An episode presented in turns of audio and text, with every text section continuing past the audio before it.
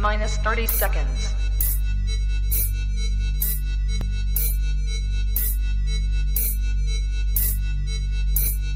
T minus 20 seconds.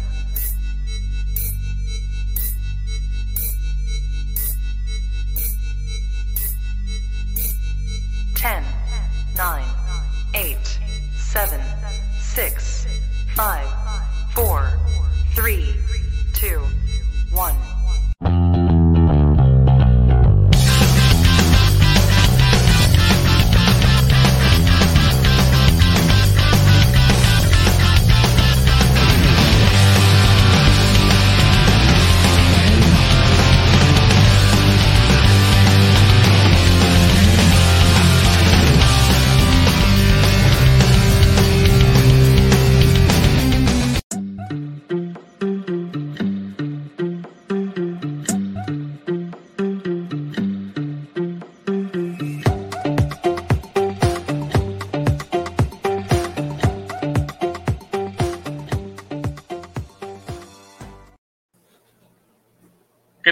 ISN Network? Es un placer estar nuevamente con ustedes en un martes más de ISN Chivas. Mi nombre es Luis González y estamos eh, nuevamente con ustedes para analizar el último partido de la, el, perdón, el último, eh, la última jornada del Guardianes 2021, Chivas contra Tigres y la previa contra Pachuca. Estamos hoy eh, pues aquí con ustedes reunidos, nuestros amigos panelistas, amigos de ISN mi compañero David Pegueros. ¿Cómo te encuentras, David, esta tarde?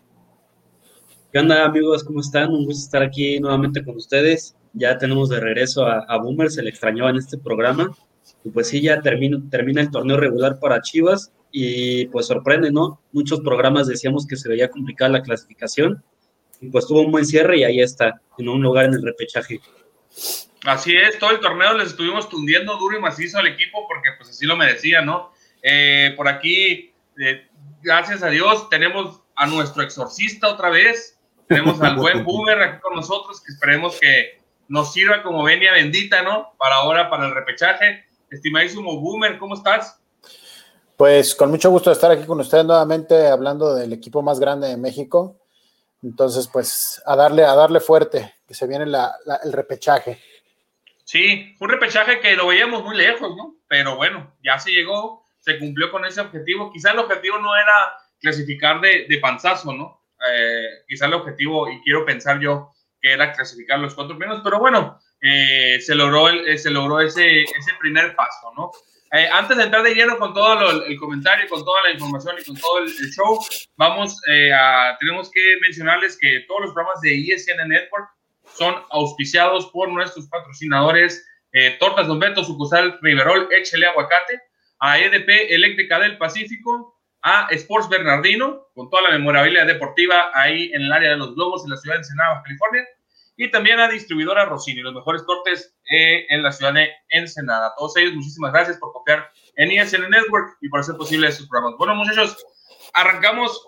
David, sírvete con la cuchara grande, échale, quiero conocer tus opiniones del partido contra Tigres. Eh, hay algo muy evidente, la falta de contundencia, ¿no? Eso, eso fue muy evidente en el, en el, juego. Pero échanos los puntos finos, David. Adelante. Sí, no, la verdad, un partido que Chivas se vio superior. Creo que Chivas pues pudo haber ganado por una buena cantidad de goles. Recordemos que tuvo varias jugadas ahí de gol claras para Macías, una de Alexis Vega, otra del Cone Brizuela, entonces tuvo bastante para, para ahí pues llenar el marcador pero la verdad es que Nahuel Guzmán salió en un buen partido, digo, a lo mejor no es de gusto, del gusto de muchas personas que pues, les cae mal, incluyéndome a mí, a mí Nahuel no es un portero que, que me caiga muy bien, pero hay que decirlo, la verdad salió en un buen partido, tuvo buenas atajadas, y en caso de Tigres, creo que es algo que ya pues no es novedad, lo han mencionado en el programa de los lunes de ISN Liga MX, que Tigres ya no pasa por su mejor momento, necesita una, un, una reconstrucción ya con la salida del Tuca y demás. Y Tigres solo tuvo, pues que yo recuerde, dos jugadas de gol y las dos fueron al poste. Creo que Chivas se salvó, pero sí, Chivas fue superior. Eh, creo que pues era algo que buscaban los dos equipos. Los dos equipos no salieron a arriesgar, sabían que con el empate, pues los dos ya se clasificaban seguro al repechaje.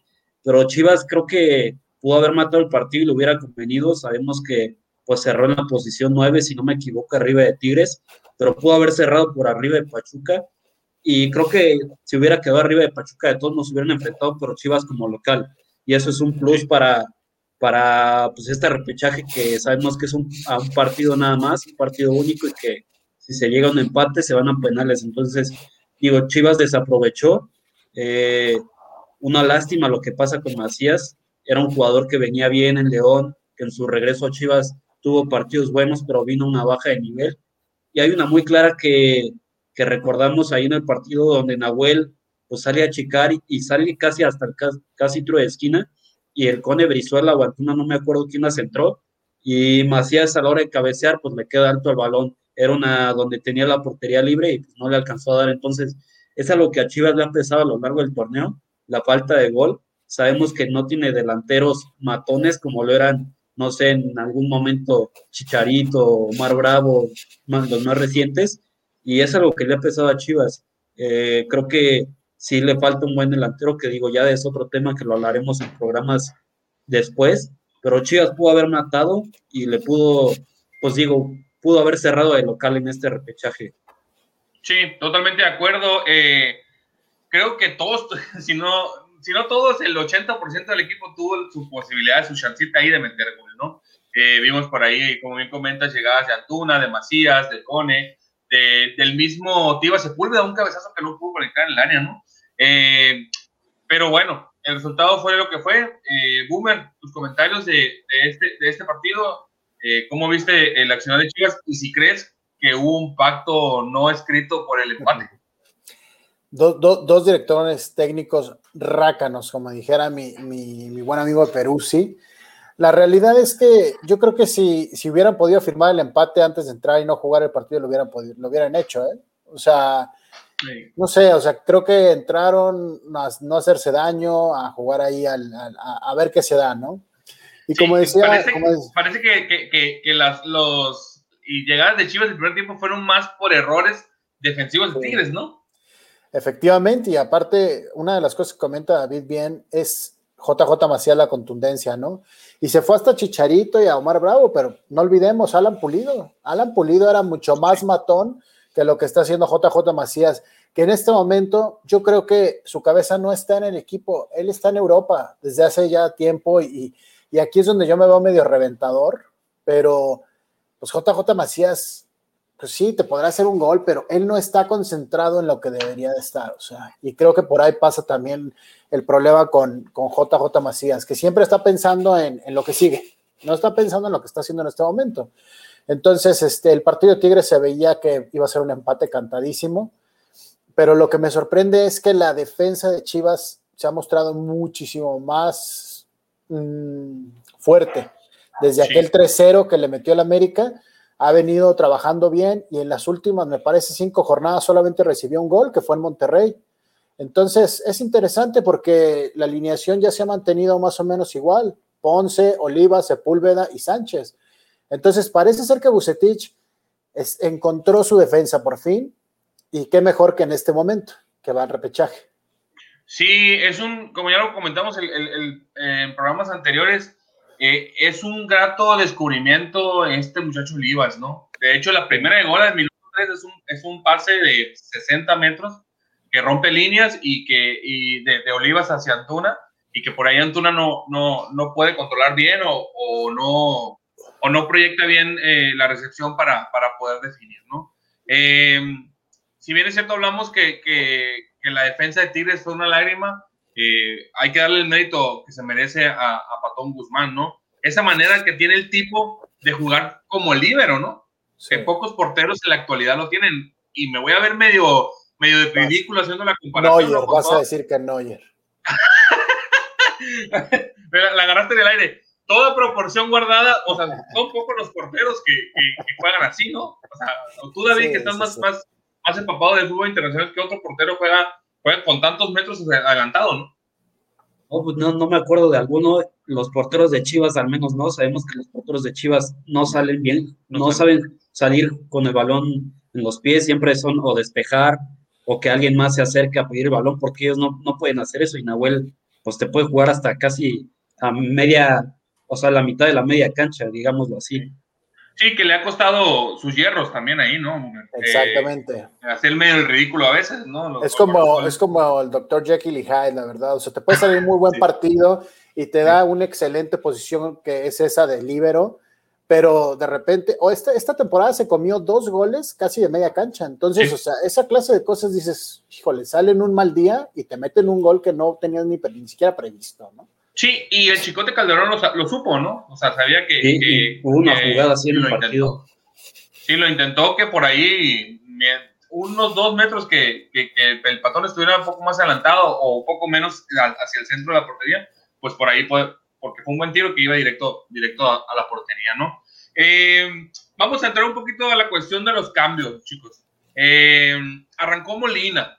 Molina ya lo hemos venido platicando, que Molina ya no tiene piernas eh, te brinda ciertas cosas, te brinda cierta seguridad en, el medio campo, la altura sobre todo, ¿no? Y el, y el buen juego aéreo que, llega a tener Molina, ¿no? Sin embargo, eh, yo lo mencioné el programa pasado, eh, hacer un cambio al minuto 50 o minuto 55 por el cansancio de un jugador en el fútbol moderno ya no es permitido, ¿no? Ya no, puedes darte ese lujo, pues, ¿no?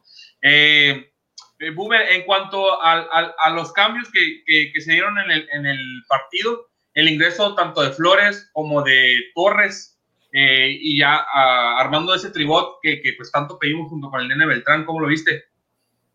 Pues yo creo que es, para mí es de lo mejor que hay, o sea, es, como la mejor este, estrategia, por así o formación que podrían poner, digo, el problema, y como bien lo dices, es que Molina no nada más es la altura, o sea, la velocidad la suple con su posicionamiento y demás, pero es como lo hacía Rafa Márquez, sabía que ya por piernas ya no iba a poder y se guardando la proporción, como dijeras tú. pero, la realidad es que Molina, híjole, es, también un caso medio raro para mí, pero sí creo que te da mucha solvencia en lo que es este, recuperación y demás. Entonces, por ahí lo, utilizó con Torres y lo utilizó con, lo he utilizado más con Brizuela ahí. Entonces, a mí en lo personal creo que esa va a ser la alineación que va a ocupar ahora con Pachuca y lo demás pues va a ser otra vez como cambio, ¿no? Sí, esperemos que, que Bucetich pues haya acabado ya su, su etapa de, prueba y error, que al parecer desde la jornada contra, contra Cholos esto, esto se acabó. Eh, estoy viendo ahí unos comentarios, no se me desesperen muchachos, ahorita vamos a, a darle salidas a todos, ¿no? David, eh, el mejor jugador de Chivas eh, de los últimos partidos sin duda ha sido Alexis Vega, ¿no? O sea, no, no tenemos no tenemos discusión en ese sentido. Sin embargo, en el partido contra Tigres lo veo muy tirado hacia las bandas, eh, no tanto como, como de, jalar de banda hacia el centro como, como a él le gusta, ¿no? Eh, ¿Dónde crees tú que, Vega puede lucir más? ¿En esa posición contra otro tipo de equipos o como ha venido jugando del centro, de, de afuera hacia adentro? Yo creo que esa es la posición, la última, la de estar pegado a la banda izquierda y a su perfil se mete hacia el centro de la cancha y aprovecha que tiene buen tiro de media y larga distancia, pues eso le sirve. Además que con... O sea, digo, lo que mismo cuando se hacía buena mancuerna ahí por la banda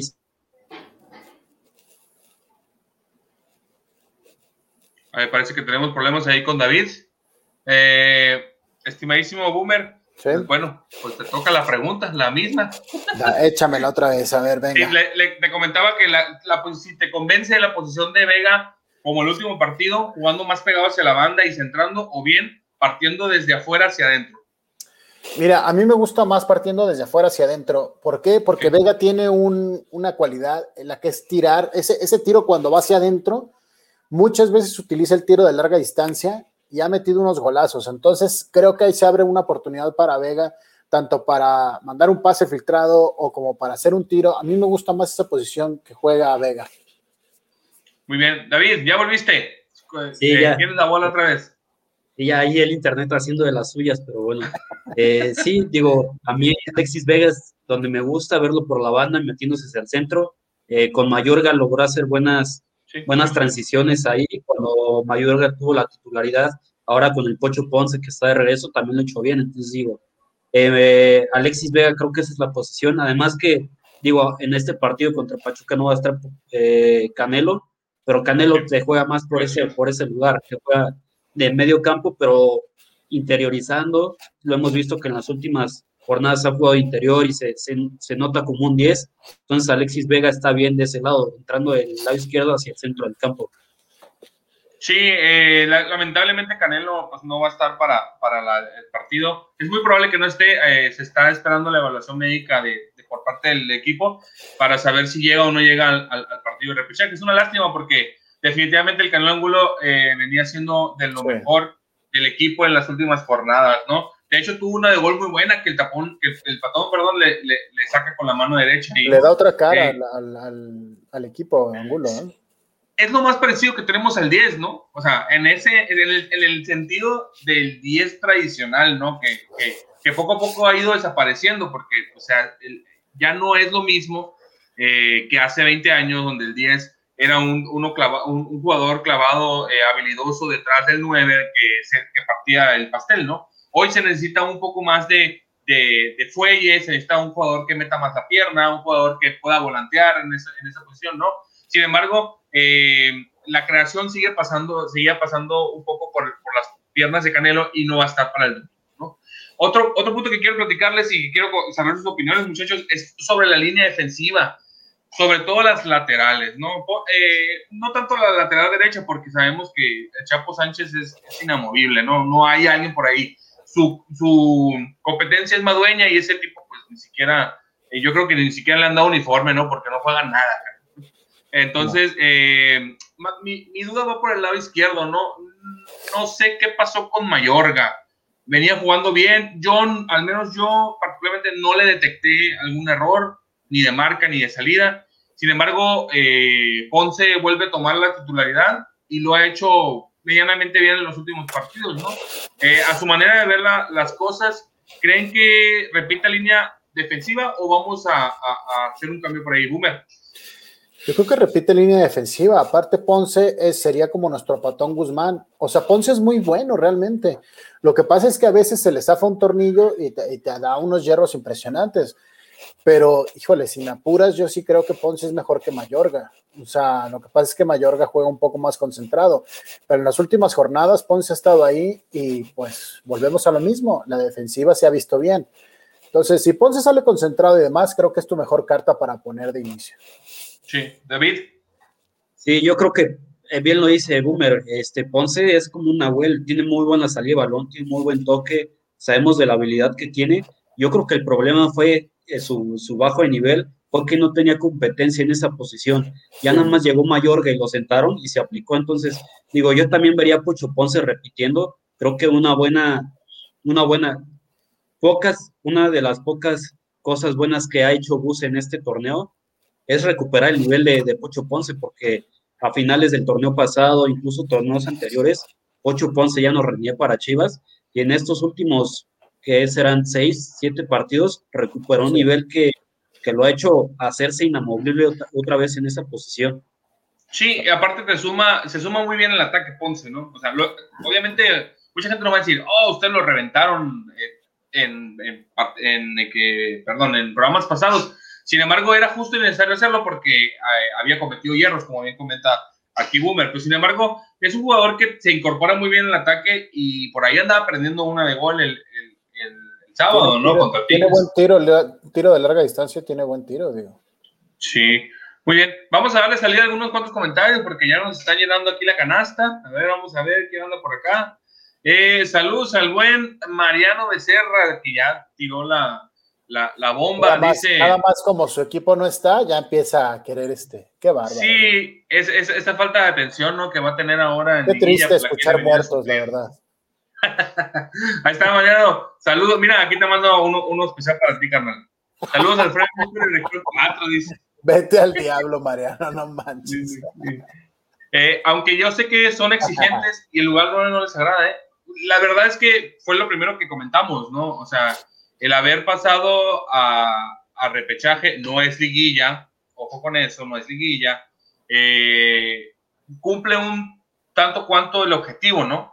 Sin embargo, pensa, el, lo comentamos iniciando, el, el, objetivo realmente yo creo era pasar los primeros cuatro. ¿Ustedes qué creen? ¿Qué piensan? La, no, mira, para mí las cosas como son, o sea, realmente el torneo de, el torneo de la Liga MX está en sui generis, que no me digas que alguno se va a querer enfrentar a Tigres, por ejemplo. O sea, Entonces te la llevas, te la llevas, eh, es, es como que ya empezaron a darse cuenta que Tigres parecía que lo agarraba como entrenamiento y de repente digo, en esta, en este torneo, en esta, en este clausura ya fue como un poco más con todo el desastre que tienen allá en, en Suazúa, pero al final del día lo agarras como entrenamiento, cierras el último, las últimas jornadas bien y terminas llegando a repechaje un poquito embalado.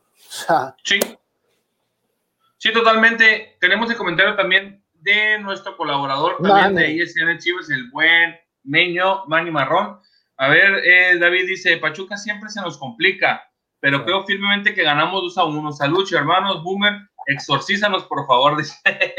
David, Pachuca sabemos que es una aduana complicada para Chivas históricamente. Bueno, no históricamente, la historia moderna del fútbol mexicano ha sido así, ¿no? Hemos eh, perdido en semifinales ahí de liga, perdimos una con CACAF, eh, una liga de campeones de CONCACAF ahí en el Hidalgo. Entonces, es una, es una aduana complicada, ¿no? Eh, así, nomás un toquecito, David. ¿Cómo, cómo ves el, el, partido del repechaje? Porque ya vamos a entrar de lleno ahorita en un momentito más. Pues digo, es, es de los todos, de todos los partidos de repechaje, yo creo que es el que está más parejo. Los dos equipos empezaron muy mal el torneo. Eh, Pachuca estuvo en zona de, podríamos decir, descenso, aunque no descienda ningún equipo, pero estuvo en esa zona. Y Chivas también empezó muy mal. Y Pachuca y Chivas terminaron creo que ganando tres, tres, de, tres de sus últimos cinco partidos, o si no los cuatro, no me acuerdo muy bien. Entonces digo, Pachuca cierra también muy bien el torneo y es un buen rival para Chivas. Se le puede complicar. Ahí saludos al buen Iván. Y digo, en el partido de, temporada regular fue un empate que, que, se jugó en el Estadio Hidalgo, que quedaron 1-1. Entonces también, pues eso puede ser factor para Chivas. Y aquí les doy un comentario del fan número uno de, de ISN Chivas. Es el hombre más villamelón del mundo, la verdad. Dice que ya va a estar. Ahí saludos al buen Agus, que también va a estar ahí en el Estadio Hidalgo. Esperemos que esté apoyando a las Chivas allá. Que nos mande, que nos mande material, eh, compadre Agustín, mándanos material para poder introducirlo aquí en, el, en ISN Chivas, algo de color ahí. No importa que sea una, una contracrónica o algo, ¿no? Con tu con tus marcadas ideas que te caracterizan. Lo que más, lo que más risa me va a dar es que tú sos tú, pero la primera de cambios a la América se nos va a ir, ¿eh? van a ver si no. Van a ver si no. Sí, ya sabes cómo son, les encanta escupir para arriba, ¿no? Dice aquí, dice, gol de Equivaldo que elimina a Chivas en último minuto, mira, nunca lo van a olvidar. Lo platicábamos en el grupo de ISN ayer, ¿no? Particularmente yo decía que, que fue una de las, es una de las tantas eh, desavenencias que tengo marcadas de Chivas, ese gol de Equivaldo que se lo dieron a, a Calero, ¿no? Bueno, eh, muchachos, pues mire, vamos a seguir, pero primero les vamos a dejar unos comercialitos aquí de distribuidor Rossini para que se les haga agua la boca. Volvemos con más aquí en ISN Chivas.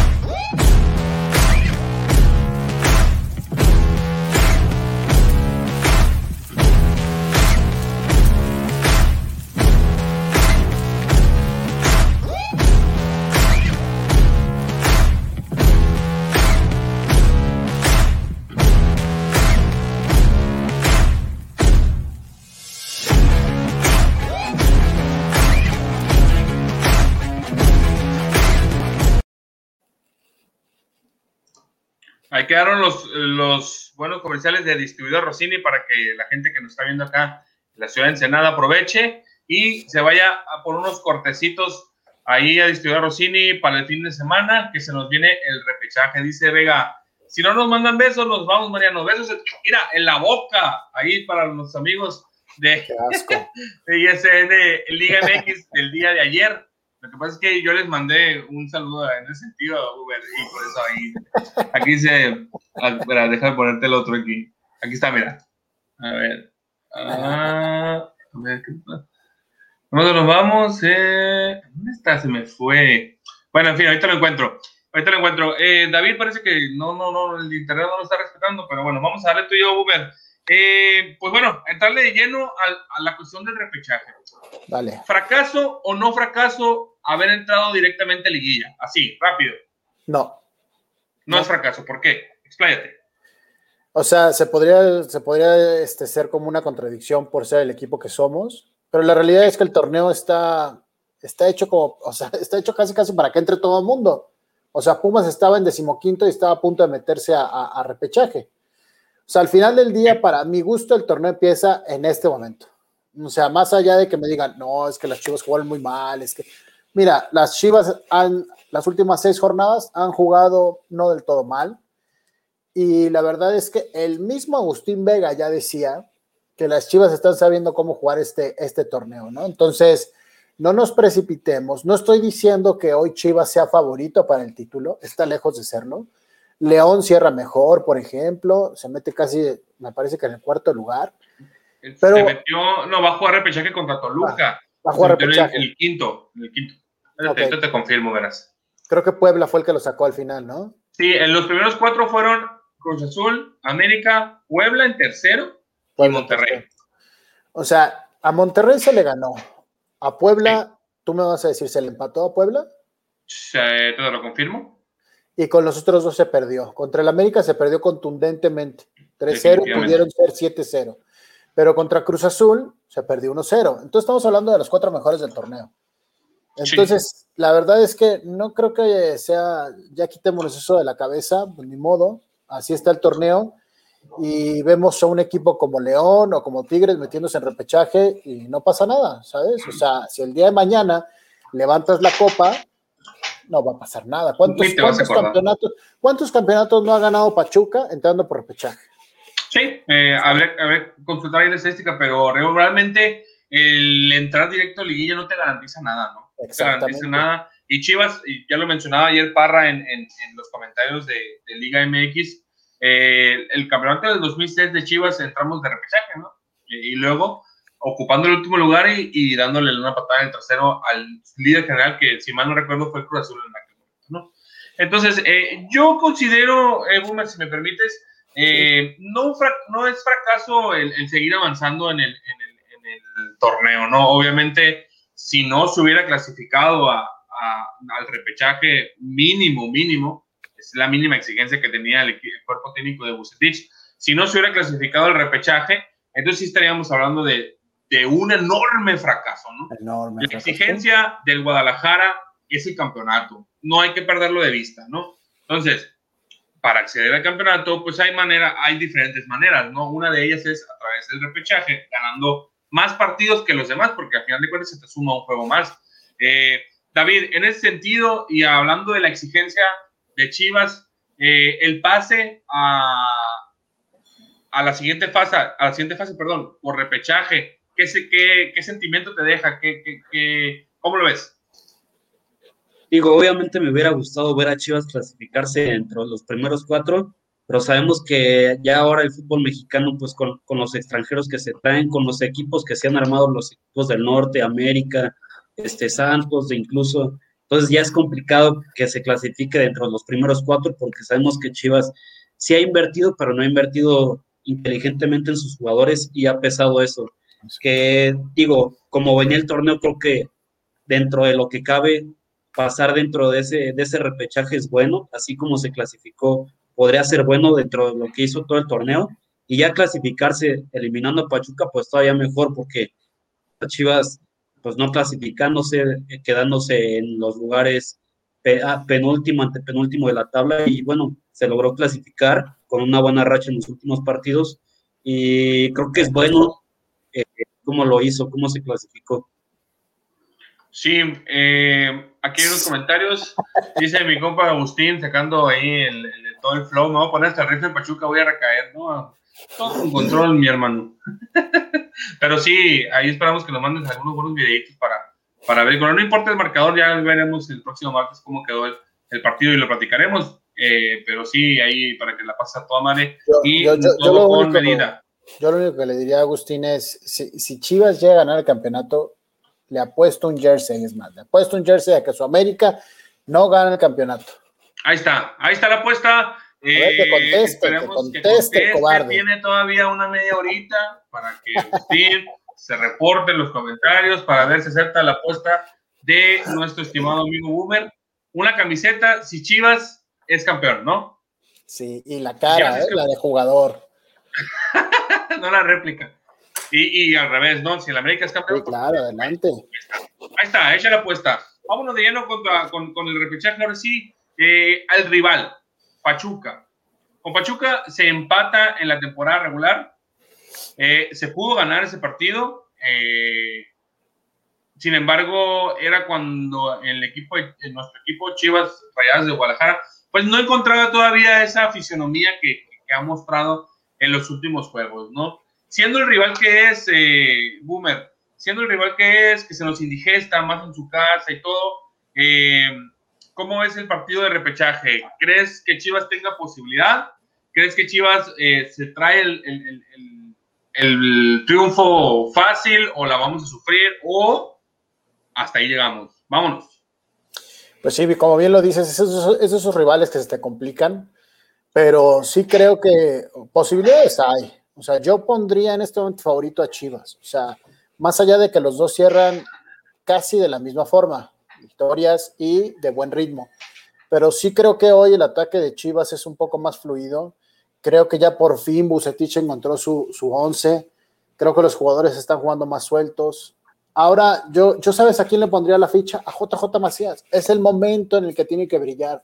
Es en el momento en el que tiene que meter esas que no ha metido y dejarse fuera de, en este momento fuera de su mente lo de Europa y demás y jugar a tope con Chivas. Si hoy, si, si el día del partido juegan a tope, Chivas debería de ganar. No estoy diciendo que 3-0, pero debería de ganar. Debería traerse el triunfo y entrar a, a la siguiente fase.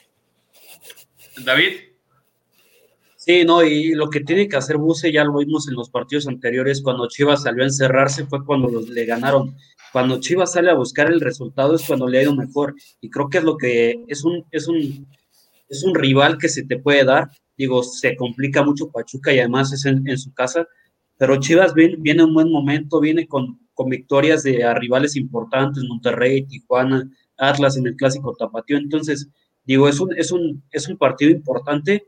Cuando Buse se ha visto que está bajo presión, cuando se le viene la noche encima es cuando mejor le ha ido y creo que este partido va a ser de esos, donde se, se, va, se va a jugar la vida.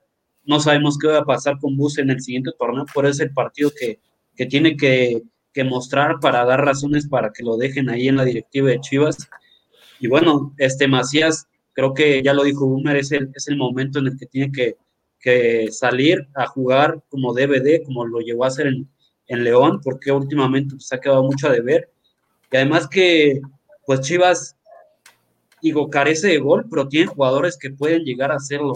Y, y Pachuca, yo siento que no tiene esos jugadores. Los delanteros que solía tener, hoy no los tiene. Creo que el que ha venido jugando de titular es Roberto Murci, que es uno que estaba hace dos años en la Liga de Ascenso. y que tiene como 500 el canijo, ¿no? Sí, y, y, Roberto de la Rosa, que es un chavo que viene, pues, ya con, con años que no, no ha terminado por, por dar el salto. Entonces, digo, Chivas tiene yo sí lo veo amplio, no amplio favorito, pero sí lo veo ligeramente superior a, Pachuca y yo creo que sí puede dar, dar ahí la victoria.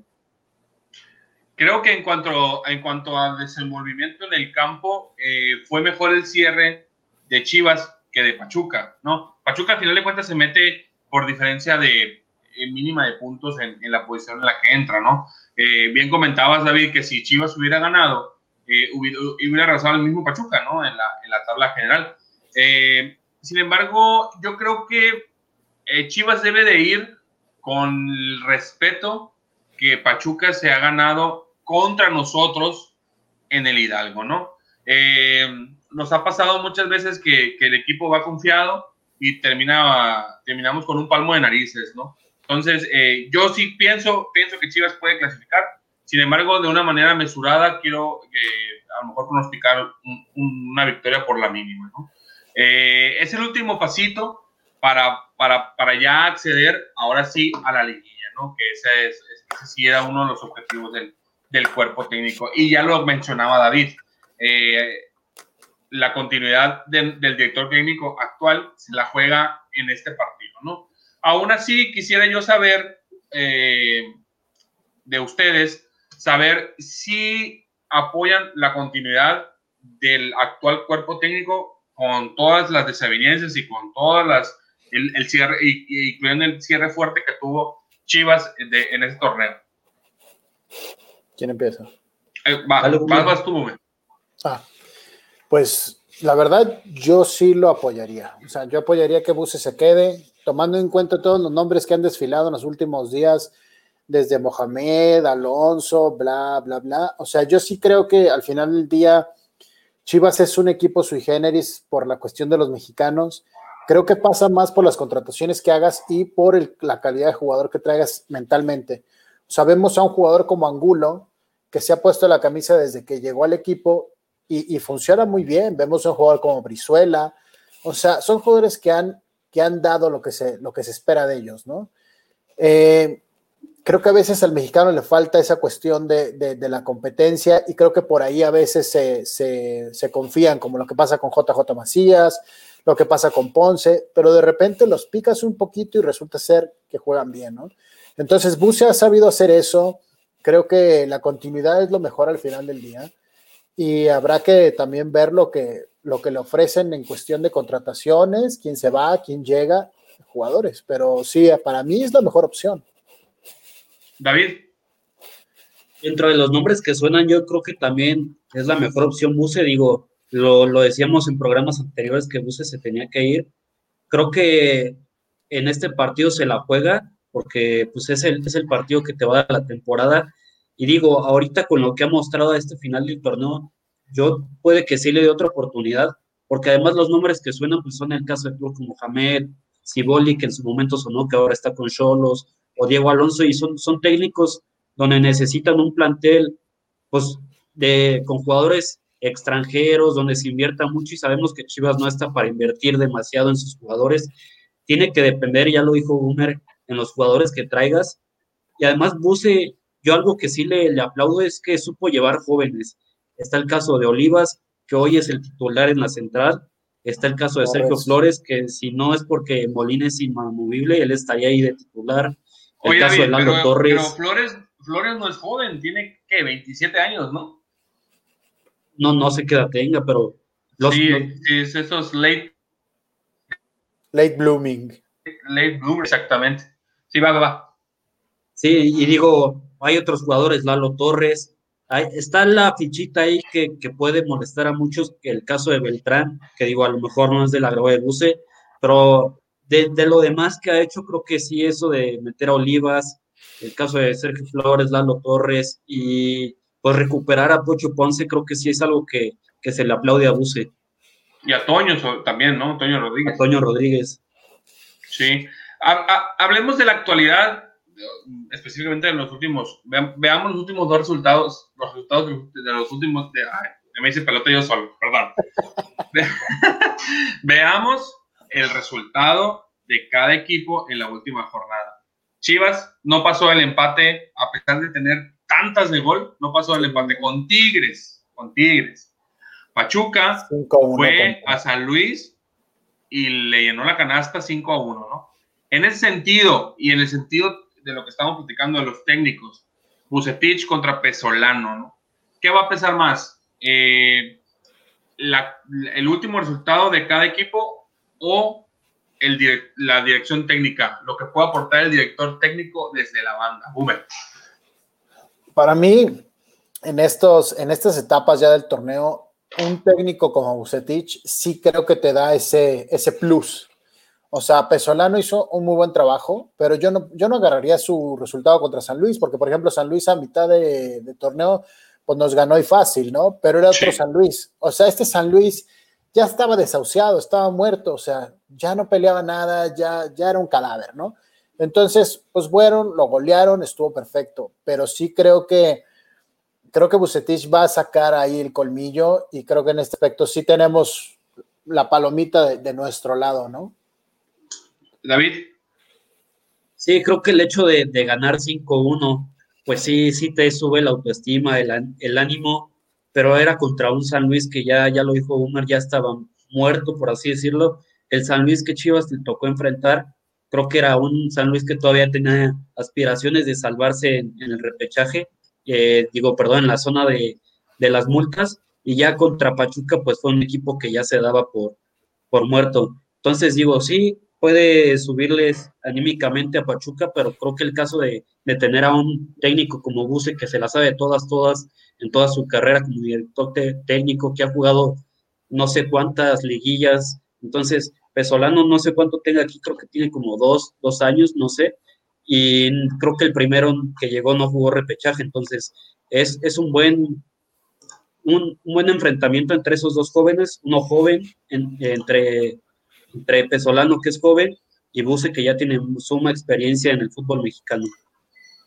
Sí, yo creo que Buse debe de imponerse tácticamente contra, contra Pesolano, ¿no? Si, bien es cierto, Pachuca está en la posición en la que está por el, por, también por el, buen bagaje y el buen, los buenos resultados que tuvieron, eh, también en la recta final del torneo, porque recordemos que Pachuca llegó a estar en el último de la general, de hecho cuando se jugó contra Pachuca, Pachuca era el último de la general, ¿no? o el penúltimo, algo, algo, algo así, ¿no? Entonces, eh, creo que Pesolano sí, sí pudo imponer ahí su, su mano en, en, el equipo. Eh, sin embargo, creo firmemente que, que Bucetich debe de, de, sobrepasar este, este escollo sin, sin mayor problema, ¿no? El, el asunto sería eh, qué planteamiento va a tener Bucetich en el huracán. Hay de dos sopas, como yo la veo, y ahí les van. Jugar con doble contención, como jugó 10, 15 minutos del segundo tiempo contra Tigres, donde el equipo se perdió, se perdió totalmente, volvió a ser ese equipo eh, eh, rancio, ¿no? Que, tanto criticamos en, programas pasados, o bien jugar con un solo contención y dos volantes, que en el caso donde yo creo que jugaron mejor fue con Molina o Flores de contención y Angulo y Brizuela de volantes. Angulo no va a estar. Sin embargo, puedes hacer un cambio por ahí, retrasas a Vega, metes a, a, Antuna a la, banda, eh, algún movimiento se puede hacer por ahí, ¿no? ¿Ustedes cómo ven? ¿Dos contenciones o solo uno con dos volantes? Buber. Pues yo miré con dos contenciones.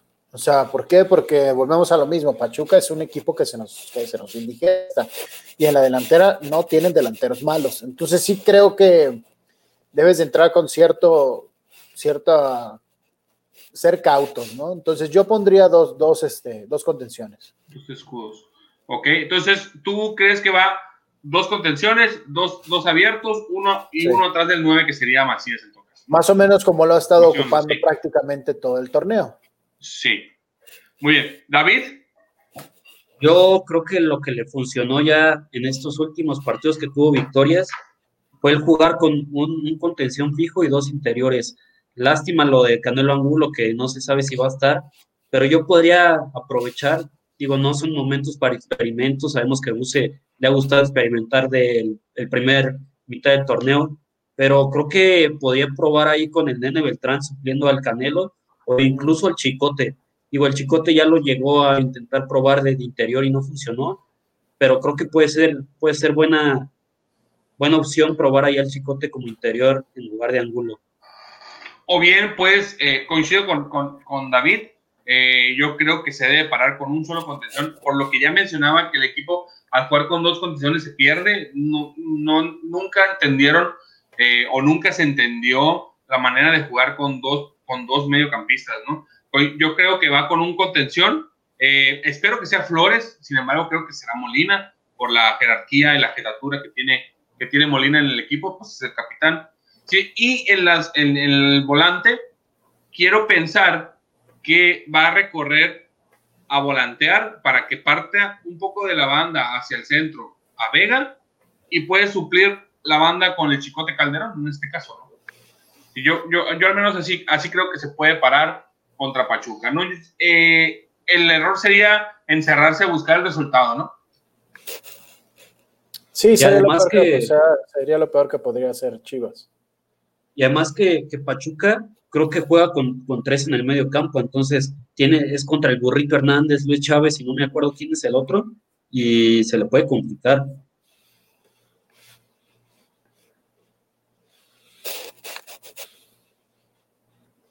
Se quedó parado el Luisón.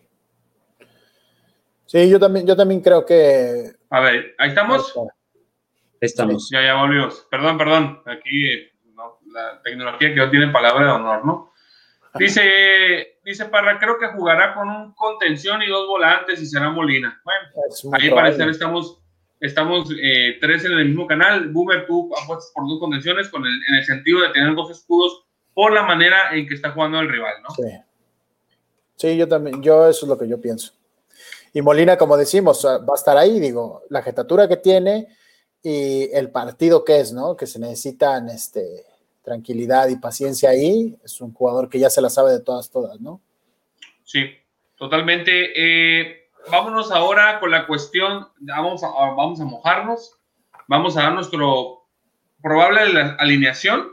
Si quieren, podemos dejar la misma base defensiva para no perder tanto tiempo. Sabemos que no va, Sí. que no va a haber ningún movimiento. No. Los dos centrales van a ser Sepúlveda, Olivas, y en las bandas va a ser Ponce y Sánchez. y Sánchez. Ahora, vámonos con el 11 que esperemos, que esperamos y el pronóstico eh, partiendo de medio campo hacia adelante, Boomer. No, primero David. Ahora sí Ah, la David. curva. Davidcito va. Pues ya la defensa creo que es lo que tenemos más claro. Eh, ya lo mencionaste, los dos centrales, Tiva y, y este Olivas lo han venido haciendo bien. Los laterales también, y se diga Pocho Ponce y el Chapo Sánchez.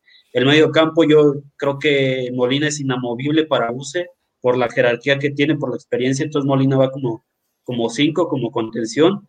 De interiores yo pondría el Cone Brizuela, que lo ha venido haciendo bien. Y ahí me la juego con este Chicote de interior por izquierda y por la banda, por la izquierda Alexis Vega, de punta. Fíjate que ahí está la duda, ¿no? Creo que por cómo ha venido haciéndolo Macías, que no, ha- no ha tenido gol, y el caso de Saldívar que entra y resuelve partidos, ¿no? Recordemos aquel gol eh, que hace, creo que fue contra el último partido contra Atlas, Sí. Sí, el gol eh, Taquito. de- sí, de, de centro de Alexis Vega y el taquito de, de Saldívar. Entonces ahí está la duda. Yo me la jugaba con Macías 100%, porque es el, ya lo mencionamos en el programa, es el partido donde tiene que darse a lucir, donde tiene que mostrar el por qué tiene que ser el delantero pues, de la selección a futuro. Y por la banda derecha, Antuna, creo que es la, la alineación que ha venido haciendo Buse que le ha, sur- le ha surtido buenos partidos, salvo ahí la, la ausencia de Camilo que no va a poder estar. Boomer. Pues yo prácticamente, o sea, yo con mis dos contenciones sí me iría con Molina y con Brizuela y abiertos estarían Tuna y Vega. Ahí lo malo es que no tienes Angulo, que a mí se me hace el jugador que, que hace todo ahí el enlace súper bien. Y no sabría quién poner en esa parte, porque arriba pues es lógico que va a ser con JJ Macías. Y Saldívar pues va a ser el cambio, el cambio este cantado, ¿no? Pero ese es, ese es, ahí sería para mí la, la única duda, ¿quién pones en el lugar de, de- de Canelo?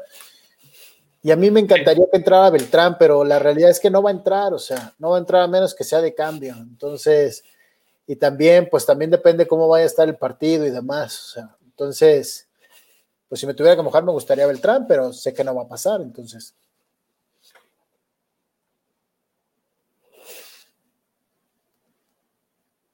¿Está pensando? Está pensando tu alineación, no, le agrada, alineación, no, no le no le gusta, agrada creo, ese, ¿eh? no le agrada ese, ese medio campo. Sí, la realidad es que, o sea, al final del día JJ Macías va a estar ahí y yo solo espero que de verdad haga el partido que esperamos de él desde hace mucho tiempo como un partido importante, ¿no? Y, y es que no te acuerdas de algún partido de Macías donde haya lucido, No. donde haya sido factor en la victoria de Chivas. Creo que Macías ha quedado mucho a deber en este torneo. Exactamente, y como dices, en este torneo desde que llegó a Chivas de, León, digo, ahora, y siempre se la sacan con la misma forma. Es que en León tenía compañeros mucho mejores. O sea, pero ¿cuándo vamos a terminar con ese, con ese pretexto? O sea, porque si el día de mañana se va al Alavés o al, al equipo que tú me digas, pues no me digas que va a tener los mejores jugadores, digo. Pero, o sea, tienes que dar a ver tu calidad. O sea, yo me acuerdo y decíamos hace poco el Chicharo. ¿Cómo se, ¿Cómo se fue el Chicharo? El Chicharo se fue en la décima jornada al Manchester United y fue el líder de goleo. O sea, estaba rompiendo la liga. Entonces, Sí, empatado con Johan Fano, que él sí terminó el torneo, y, no el torneo. y no descansó. y aún así quedaron empatados en goles. Sí, sea, así es. Creo que en este torneo Macías lleva la mitad de goles, creo que lleva cinco y el campeón de goló llevaba 10, 11. Entonces, ha sido un, un torneo mediocre para, para Macías. ¿Cuántos penales ha fallado? Sí. Entonces, Chivas, Chivas no tiene ningún gol de penal. Fíjate. ¿Neta? ¿De verdad? Yo me quedé, Sí. me quedé, me quedé Este ahí. No sé hasta dónde me escucharon, pero nada más para retomar lo que decía de, de- de mi once, la, el, el defensivo que ya, que ya lo platicamos. Me quedo con un contención que ya dije que sería Molina, pero quisiera que fuera Flores. Dos volantes, eh, Brizuela y yo recorrería a Vega a volantear y por los extremos Antuna, Chicote y en la punta mm, es creo que es hora de que Macías demuestre que se quiere ir. El vato se quiere ir y no hay mejor manera de demostrar que se quiere ir que metiendo goles. O sea, eso es Sí. lógico. No, ningún equipo en su sano juicio va a venir a desembolsar 8 o 10 millones de euros por un jugador que no mete goles, que falla a diestra y siniestra porque no está concentrado. Entonces, es la última llamada para Macías. Yo le pongo la fichita a Macías y creo que moja. Yo creo que moja y me voy con un 2-0 a favor de Chivas. ¿No? ¿Ustedes no dijeron su marcador? No, no dijimos marcador. Ah, bueno, van. Dale. Homer. Yo me iría con un 1-0 de Chivas. 1-0. 1-0 1-0 a Chivas. favor Chivas. Y no sé, lo podría meter Vega. Ok, muy bien. ¿Y David? Yo, yo también creo que va a ser un partido complicado para Chivas. Yo también me voy un 1-0. Igual me gustaría que lo metiera Alexis Vega, porque pues creo que Alexis Vega ha sido lo mejor de, de Chivas en este torneo. Eh, a, pesar de que no, no tiene mucho gol, pues las ocasiones que ha tenido de gol Chivas han sido pues, la mayoría gracias a él. Entonces sería una buena manera de cerrar el torneo. Si es que no se, si es que no, no llega más Chivas, que esperemos que todavía dé para más. Sí, de, de hecho, pues no todos esperamos que Chivas eh, pase este, este partido, que tenga resultado positivo y ahora sí se enfrente en liguilla. Eh, dependiendo de, los, del, de cómo pasen los resultados, de cómo se den los resultados del repechaje, si, si se dan los favoritos, eh, no huele. Apesta, diría el perro Bermúdez, a clásico, ahora sí en cuartos de final, ¿no? Pero bueno, eso ya lo vamos a platicar el próximo martes, ya que Chivas amarre, amarre boleto para, para cuartos de final, ¿no? Por último, chamacos, quiero comentarles eh, y quiero conocer su opinión acerca del trascendido de la última semana. Solamente vamos a platicar de este para no quemar cartuchos para próximos, eh, próximas ediciones de ISN Chivas. La cuestión del nene Beltrán, que tanto se estaba moviendo en redes, eh, y que ya el mismo presidente dueño, Amaury Vergara, salió a decir en un tuit que son fake news. Así, literal, lo estoy citando. Fake news a una, a una noticia de un medio que mencionaba la salida del nene Beltrán al Necaxa a manera de moneda de cambio por el combo rayo que, pues, la neta, no nos ha beneficiado tanto. Pero bueno, quiero conocer sus impresiones, quiero conocer qué opinan y quiero saber, eh, en dado caso de que este movimiento se dé, la reacción de ustedes. Eh, empezamos contigo, David. Eh, es una situación difícil. Eh, no sabemos si sí son ciertos esos rumores de que se va a Necaxa para terminar de pagar la, de- la deuda que tiene Chivas con ese club por, por los fichajes que, que surgieron de Alexis Peña, del Chicote, de- del Canelo Angulo. Entonces es una moneda de cambio, pero digo, es algo que a mí, si se llega a concretar, es algo que sí, pues me decepcionaría o me dolería, por así decirlo, porque creo que el nene Beltrán es el, es el futuro que vemos en Chivas en el medio campo. Es un jugador que, que no me acuerdo de otro mediocampista que hubiera salido recientemente en Chivas. Entonces digo, es un, es un jugador que, que aportaba mucho y ya no entraba en planes de Buse. Entonces, si se llega a concretar eso de que Nene Beltrán se va a Necaxa, podría ser indicios de que Buse se queda. Sí, lo mencionaba Parra, ¿no? Parra es, en el grupo ahí lo estaba mencionando. Ahorita le vamos a dar voz a su, a su opinión, pero vamos primero con nuestro amigo Boomer. Sería una estupidez, o sea, un error garrafal de los que, y lo peor es que sí es creíble, porque las Chivas son propensas a hacer estupideces, o sea, Pulido, Pizarro, Gallo Vázquez, mm, el Dedo López, Víctor Guzmán, alguien más, o sea, ahora se sumaría el Nene Beltrán. O sea, estás hablando de que no sacas mucho talento y cuando sacas resulta ser que no lo sabes utilizar y esta sí se la pondría a Bucetich. Más allá de cualquier cosa, él tenía la obligación de hacer jugar bien a Nene Beltrán, o sea, de buscarle una posición. ¿Por qué? Porque alguna vez nuestro pastor Almeida dijo que el mejor jugador de la liga era el Nene Beltrán. Y muchos lo han dicho, o sea, tiene una solvencia, tiene cadencia, tiene todo, pero resulta ser que no. No, no, no, no, no me gusta, no me convence y no le encuentro un acomodo. O sea, entonces eso para mí está pésimo, la verdad. Y si se llega a dar otra vez, entonces va a ser por cuestiones de dinero. O sea, las chivas otra vez palideciendo por dinero. O sea, porque no tuvieron para pagar el combo rayo y ahora se lo vamos a, ahora le vamos a dar al Nene Beltrán. O sea, sí, de verdad sería para mí desastroso.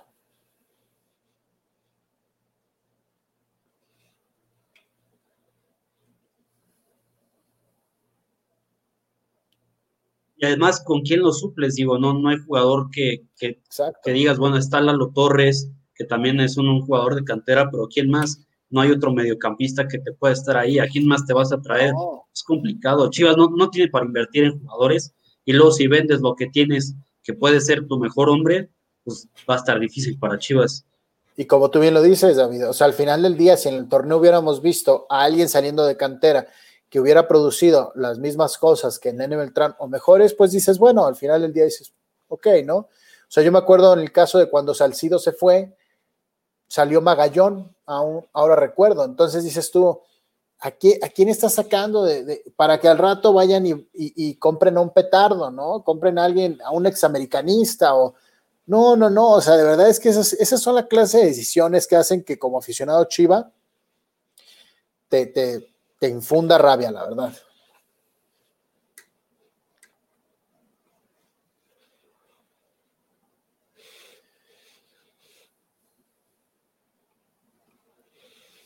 Ahora, lógicamente, si, si, Chivas también no pasa contra Pachuca y se queda en el repechaje, vendrá una temporada baja crítica para Chivas. Yo no sé si se va a quedar Bucetich, porque también tomar decisiones a lo estúpido de decir, ok, no pasamos, este, pues ahora vamos a cambiar todo en la dirección técnica, vamos, o sea, también empezar también a, cuestionar a Ricardo Peláez. No ha hecho bien las cosas Ricardo Peláez, o sea, y de repente sale y habla y mucho, pero, pero no, no, no, no se ha visto tampoco mucho lo, lo, que, lo que venía y prometía Ricardo Peláez. Entonces, creo que mucho, mucho va a trascender ahora en el partido contra Pachuca de saber si la temporada baja va a ser tranquila o va a ser un, verdadero este, volcán.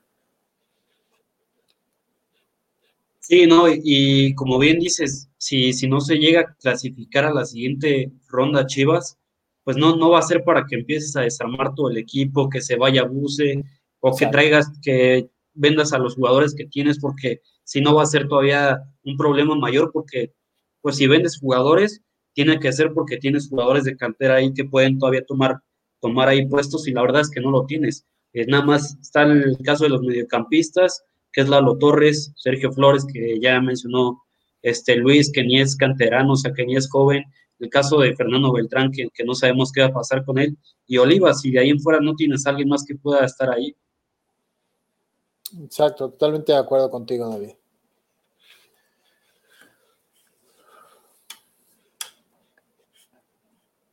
pues ya no sabemos ni qué más temas.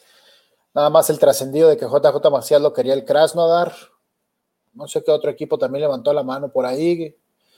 También eh, se, habla, de, ahí del Atlanta United, que digo, si, si se llega a concretar también eso, digo, qué lástima por Macías. A mí me hubiera gustado que si no es en la Liga MX, es en Europa, porque digo, la liga estadounidense va creciendo, pero no está al nivel de la Liga MX. Entonces, digo, sería un paso hacia atrás. Ya lo vemos con Pizarro que se fue allá y no hemos sabido nada de él. Eh, Alan Pulido, que a lo mejor ha sido lo más destacable de los que están allá, pero pues de ahí en fuera no, no hay otro jugador que, haya resaltado allá. Sí, no, y aparte, bueno, una de las situaciones es que si se llegara a ir a Estados Unidos, pues habrá sido también con la venia de él, digo, más allá de que Chivas lo vendería o lo que sea, si él no quiere ir, él no va, digo, o sea, y ahí es donde yo, yo no entendería las, las, lo que quiere Macías de su futuro, ¿no? Pues sí, este fue, esto fue ISN Chivas. La verdad es que fue un gusto. aquí está Luisón, señores. Señores, señores, una disculpa. Ay, Dios mío. La verdad, aquí se lo voy a decir, no contraten Easy, contraten otra cosa, lo que sea, pero Easy ya no lo, no lo contraten, por favor. Pero bueno, estaba siguiéndolos a través de datos en la transmisión y pues veo que ya, ya, ya le están dando finalidad al, al programa, pues nada más eh, eh entré para hacer el cierre ¿Algún comentario que se quede en la tinta? ¿Ya estamos todos? ¿Cómo viste lo, cómo ves lo de JJ Macías, Atlanta, Krasnodar, lo que se escucha? El morro ya no quiere estar, se nota que ya no quiere estar. Si Bucetich se queda, muy difícilmente él va, va a permanecer en el equipo. Entonces, hay que darle, hay que darle salida. Se le puede sacar un billete, se puede usar esa lana para, para para atraer jugadores o para sanear un poquito el tema económico. Entonces, eh, si el tipo ya no quiere estar, ni los zapatos entran a, huevo, ¿no? Como decimos acá en el norte, ¿no? Eh, ya sea Atlanta, yo creo que el Krasnodar yo creo que no le conviene. Antes era un equipo que peleaba la previa de Champions, hoy, ya no. Hoy está el Zenit, hoy está el, el, el, de Moscú. El Krasnodar anda navegando en la décima. Pero, el ¿eh? Krasnodar siempre llega a la Europa League. Siempre está en la y Europa League este torneo estuvo en Champions, estuvo en el grupo del Chelsea Sevilla. Ah, claro, este torneo, pero eh, ven la tabla, la tabla de la Liga Rusa y ahorita está en posición 10 o 9, no, entra a nada, a nada de Europa. Es, es, lógico que te van a ver más en el Krasnodar que en el Atlanta United. Pues sí, totalmente de acuerdo. El asunto es que nos conviene a nosotros como equipo. Ah, no, sí, totalmente. Que, paguen, que nos pague 6 el Krasnodar o que nos pague 12 el Atlanta, ¿no? Digo, a fin de cuentas, si el tipo quiere salir, se va a ir bien vendido a quien pague, ¿no? Sí, eh, creo que ese es mi sentir. Eh, el morro si se va, queda debiendo en Chivas.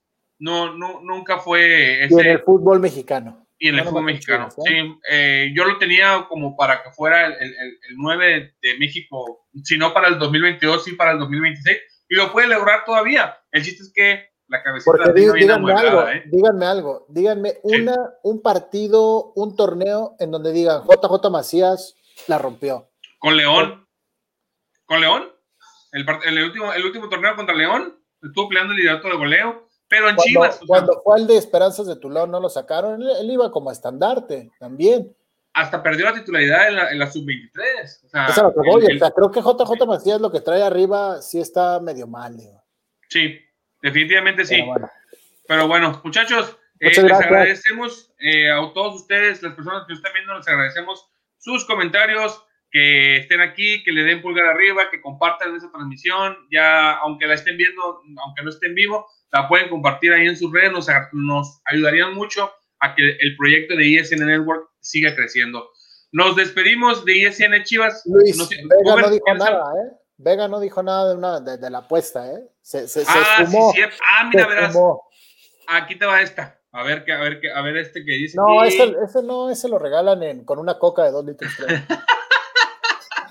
ese, ese viene en, en, en, las, en las sabritas. Lo sacas sí. y. Ah, sí, ahí está. Muy bien, entonces, pues no, eh, Agustín Vega no se ha reportado, igual lo puede hacer. Le dio frío, le dio frío lo puedo hacer a través del chat de ISN. Americanista tenía que ser. Aquí los vamos, a, los vamos a mantener informados en caso de que, el señor Vega haya aceptado la apuesta de nuestro queridísimo Boomer. Nos vamos, muchachos. Eh, les recordamos nuestros patrocinadores. Eh, Tortas de Humberto Sucursal Riverol, Échale Aguacate, Sports Bernardino, Memorabilia Deportiva en la ciudad de Ensenada, California. Tortas de Humberto Sucursal Riverol, ya lo dije, Eléctrica del Pacífico eh, y Distribuidora Rossini. Nos vamos, muchachos. Muchas gracias, un gusto verlos. Reportamos el martes. Ojalá que Chivas pase con victoria a la Chivas, y ahora sí. Domingo, oigan, espérense, domingo a las 9.15, ¿no? Sí. Del centro, 7.15 Pacífico. Ahí está. Nos vemos el martes.